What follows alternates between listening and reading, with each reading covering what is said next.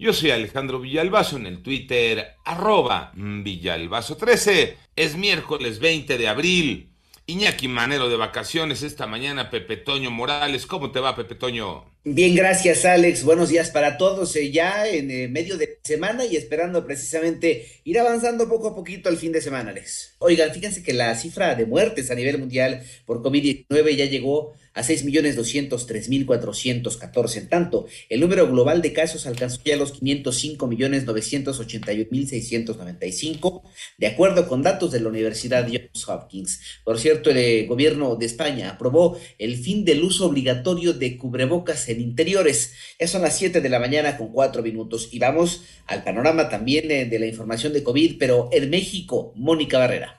La Secretaría de Salud informó que ya son 5.729.270 casos confirmados de COVID debido a la notificación de 1.438 nuevos contagios de COVID en un día y 24 decesos más en las últimas 24 horas. Así las defunciones se elevaron a 323.973. La ocupación nacional hospitalaria no presentó cambios. En camas generales se mantuvo en 4% y en camas en terapia intensiva en 2%. Respecto al escenario nacional de casos por COVID-19 en la semana epidemiológica 15, que comprende del 10 al 16 de abril, 4.314 personas presentaron signos y síntomas de la enfermedad. Se consideran casos activos. El informe también refiere que en las 32 entidades federativas se cuenta con el 96% en camas generales y 98% con respirador. En 889 Noticias, Mónica Barrera.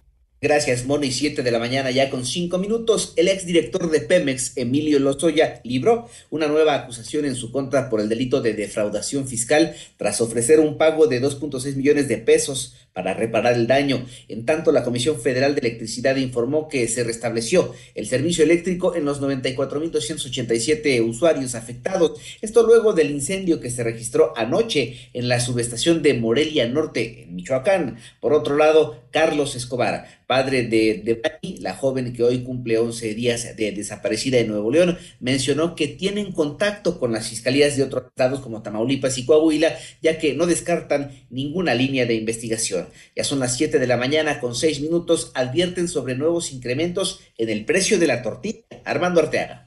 Para la cosecha de maíz que se avecina, se estima una producción de 7.2 millones de toneladas, lo que representa una caída de 8.3% con respecto al periodo anterior, lo que impactaría en más alzas en el precio de la tortilla, desde 4 hasta 8 pesos, consideró el secretario general de la Unión Nacional de Trabajadores Agrícolas, Álvaro López Ríos. Hoy vemos con sorpresa con indignación que la política actual del gobierno en materia de campo nos conduce a un desastre nacional para los ciclos agrícolas 2022 y 2023, el precio promedio de los principales fertilizantes utilizados en la agricultura se incrementaron en 153%, escalando hasta los 27.220 pesos la tonelada en la última semana, a lo que se suma la escasez de agua para riego, lo que frenaría la producción del grano. Para 88.9 Noticias, información que sirve Armando Arteaga.